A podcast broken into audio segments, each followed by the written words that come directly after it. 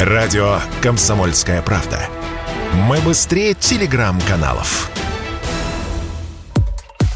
После объявления частичной мобилизации цены в военторгах начали расти. Изменения ценников в онлайн-магазинах мониторят специальные сайты. Так, бронежилет 6Б45 из состава экипировки «Ратник» еще недавно стоил от 7 до 15 тысяч рублей. Сейчас от 60 до 150 тысяч. При этом спрос на них всего за неделю вырос почти в пятеро, подсчитал сервис price.ru. В топе покупок также берцы, термобелье, спальники, наборы аптечек. С владельцами военторгов пообщался корреспондент «Комсомольской правды» Алексей Абрамов. И вот что он узнал часть отправдывается. Говорят мне, а что ты хочешь? Сейчас все наши поставщики снаряжения переориентируются на работу с гособоронзаказом. Нам нечего будет продавать. Надо заработать напоследок. Хорошо, что такого мерзкого холодного расчета придерживаются не все бизнесмены. Многие наоборот отдают прям по закупочной цене.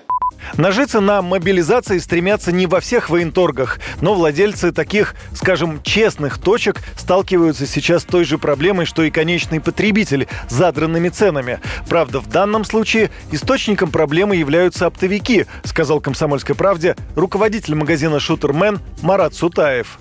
Есть оптовая цена, она разница примерно ну, от 10 до 30 процентов э, к рознице. Допустим, какие-то штаны, которые производятся в России. Если они стоят 10 тысяч, нам, нам их дают за 7 тысяч примерно. С доставкой все, они где-то 7 500, 7 800.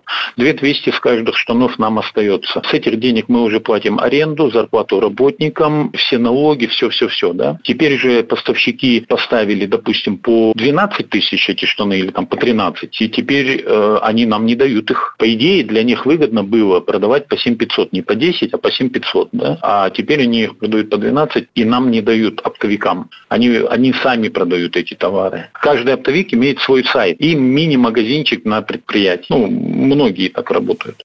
Антимонопольная служба и Генпрокуратура отреагировали на сообщения о спекулятивных ценах. Первое ведомство разослало запросы по крупным маркетплейсам и сетям спорттоваров. Прокуроры собираются проводить рейды по регионам в конкретных магазинах. Правда, процедура эта долгая. Проверить предстоит десятки и даже сотни предпринимателей.